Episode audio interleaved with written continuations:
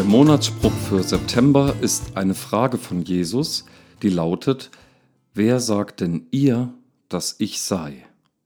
Matthäus 16, Vers 15, dort steht das.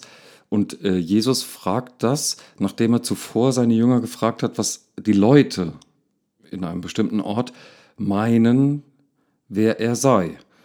Und dann wird allerlei aufgezählt, ja, Johannes der Täufer, Elia oder Jeremia oder irgend so ein Prophet könnte Jesus sein, lautet die Antwort. Und dann fragt er eben die Jünger, und wer sagt ihr, dass ich sei?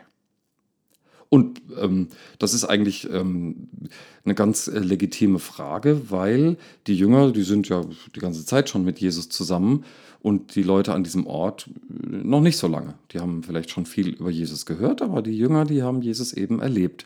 Und das macht hier den Unterschied ähm, zwischen der ersten und der zweiten Frage. Wir sagen die Leute, ja, was ist so das Gerede äh, über mich und was ist das, was ihr sagt, die ihr mich aus der Nähe kennengelernt habt? Ich finde ja Fragen immer viel, viel schöner als irgendwelche Antworten.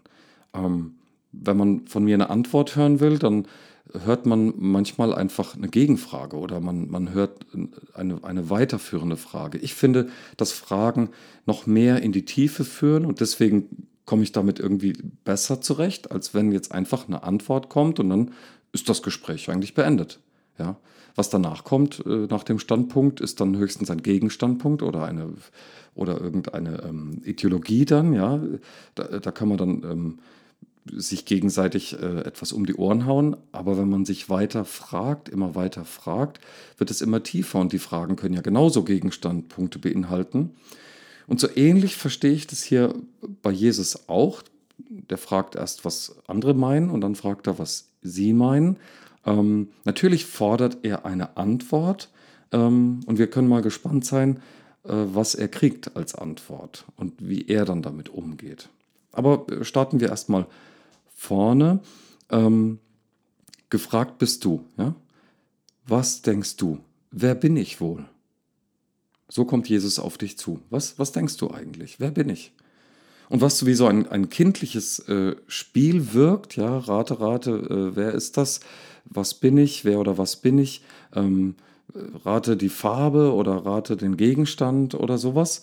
Ähm, dahinter steckt bei Jesus äh, gar nicht so sehr dieses Spielerische, er hat auch gar keine Selbstzweifel an sich, sondern er hat echtes Interesse, er hat echtes Neugier. Was sagen die Menschen? Und was sagt eigentlich ihr? Wir haben die ganze Zeit nicht darüber gesprochen. Jetzt sag doch mal, was denkst du eigentlich? Was denkst du? Wer bin ich wohl? Natürlich interessiert er sich auch einfach so, was geschwätzt wird, ja, was geredet wird. Und es wird ja unheimlich viel gesprochen, es wird un unheimlich viel spekuliert. Ähm, na klar, wir machen uns äh, von allem Möglichen, was wir wahrnehmen, machen wir uns dann Bilder und Vorstellungen und äh, vervollständigen die allererste Wahrnehmung mit unserem eigenen Kopfkino. Ja? Ähm, wir äh, füttern das, was fraglich bleibt, mit dem, was wir über die Wirklichkeit zu kennen glauben. Ja, also unser Erfahrungshorizont, unser Erfahrungsschatz wird hineinprojiziert in das Erste, was wir gesehen haben, und daraus stricken wir uns dann ein Gesamtbild, unabhängig davon, ob dieses Gesamtbild überhaupt stimmt oder nicht. Und deswegen fragt Jesus, glaube ich, hier noch präziser. Nicht nur, was wird gesagt, sondern was denkst du? Weil das, was du denkst, ist noch präziser als das, was so allgemein geschwätzt wird. Und was an der Beantwortung dieser ersten Frage ja deutlich wird, ist, wer ist Jesus? lautet die Frage. Und die, ja, auf die Frage, ähm, was denken die Leute, dass ich bin? Und die Antwort ist, die denken, du bist ein Mensch. Johannes, Elia, Jeremia, sonst wer. Und es ist in Ordnung, irgendein Mensch. Ein bedeutender, bedeutend in eine bestimmte Richtung, ja, ähm, ein Täufer, ein ein Prophet, ein, ein, einer, der Zeichen tut und Wunder tut, da, da ist gar nicht so viel falsch dran, könnte man sagen. Genau, da ist viel Richtiges dabei. Bei unseren Vorstellungen, bei unseren Ideen, bei unseren äh, Bildern, die wir im Kopf haben, da ist viel Richtiges dabei. Natürlich, weil es ja unseren Erfahrungshorizont abdeckt. Aber dann wird es noch präziser, wenn wir fragen, was denkst du im Sinne von, was nimmst du eigentlich wahr? Und deswegen ist die zweite Frage, die, die hier dieser Monatsspruch ist, was denkt ihr eigentlich, dass ich bin? Deswegen ist die so wichtig, weil sie eigentlich fragt, was hast du wahrgenommen? Ja, sie, sie schöpft konkret ab, nicht was, was denkst du so, ja, ähm, so allgemein, sondern was hast du erlebt? Also ist eine Aufforderung eigentlich damit verbunden. Schau ganz genau hin.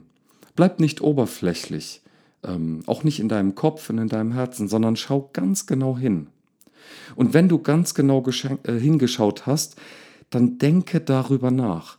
Die Frage lädt zum Verweilen ein und nicht zum Eilen. Also es, es geht nicht darum, eine schnelle Lösung zu finden, eine schnelle richtige Antwort, wie, so eine, wie, wie, bei, wie bei so einer Prüfungsfrage, wo man nur begrenzt Zeit hat und Fachwissen abgefragt wird, sondern nein, es ist eine Einladung, darüber nachzudenken, über das, was du wahrgenommen hast. Und dann keine Angst vor Fehlern, sondern drück dich einfach aus. Das, was du wahrgenommen hast, das, was was du bewegt hast in deinem Inneren, was du in einer gewissen Zeit, ja, in einer unbegrenzten Zeit wahrgenommen hast, das drücke aus. Ja, nebenbei bemerkt ist das für mich eigentlich der Inbegriff von Gebet. Wenn ich, wenn ich der Gottheit, wenn ich Gott zusage, du, das denke ich jetzt gerade, nachdem ich über, äh, über Tage, Wochen, Monate, Jahre ähm, einen bestimmten Gedanken bewegt habe, oder er mich bewegt hat, das denke ich jetzt gerade darüber. Genau das. Und da geht es nicht um eine richtige oder eine falsche Antwort oder was das sein könnte, sondern es geht darum, wo ich jetzt gerade bewegt und angesprochen bin. Und so ging es ja den Jüngern. Jesus hat sie in einem bestimmten Moment gefragt, was dankt eigentlich ihr, dass ich bin? Also wer ist Jesus jetzt für dich und für mich, jetzt in dem Moment? Was nimmst du wahr? Was ist deine Erfahrung mit ihm? Wer ist er? Und das führt dann in eine dritte Runde. Was denkst du, wer bist du eigentlich selbst? Was du, nachdem du gedacht hast, nachdem du deine Gefühle wahrgenommen hast, was du jetzt sagst, das zeigt ja etwas von dir. Das zeigt etwas von dem, was dich bewegt. Wir betonen gerne die Bewegung oder wir betonen gerne ähm, die, die, Ursache von der Bewegung.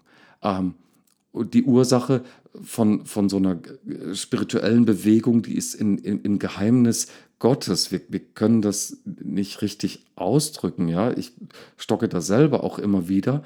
Ähm, aber was ich sagen kann, ist, wer ich in dem Moment ähm, bin, weil ich etwas mehr von mir verstanden habe über die Frage. Also was du gedacht hast bei der Bewegung, bei der Erfahrung, was du empfunden hast dabei und was du dann sagst, das sagt etwas über dich aus, wo du gerade stehst, wer du bist. Und der Petrus, der ist mal wieder, äh, wie so oft, ähm, einer, der macht das dann auch einfach. Und da ist er mir ein Vorbild da drin. Ja, das finde ich super, ähm, weil mir das mitunter schwerfällt. Ich möchte mich nicht so gerne auf, auf Antworten dann festlegen. Das habe ich ja eingangs gesagt. Ich finde weiterführende Fragen eigentlich viel schöner.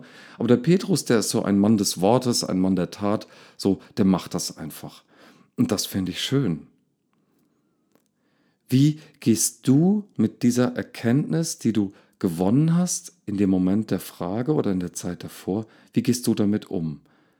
Und der Petrus, der wandelt seine Erkenntnis um in ein Bekenntnis und sagt nämlich, du bist der wahre Gottessohn, du bist der Christus. Das ist ein Bekenntnis. Und das Bekenntnis egal wie er das dann formuliert hat oder wie theologisch richtig der Matthäus das dann für den Petrus formuliert hat und wie das eingebettet ist in die ganze, in die ganze Geschichte, da kann man nochmal viel mehr wahrscheinlich drüber reden.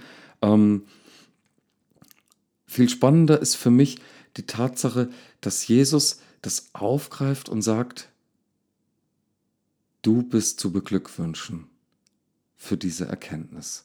Selig bist du, ist die, ist die Bibelsprache, ähm, wie, wie das so formuliert ist, ja. Aber was gemeint ist, ist, du bist ein glücklicher Mensch, nachdem du das jetzt so formuliert hast.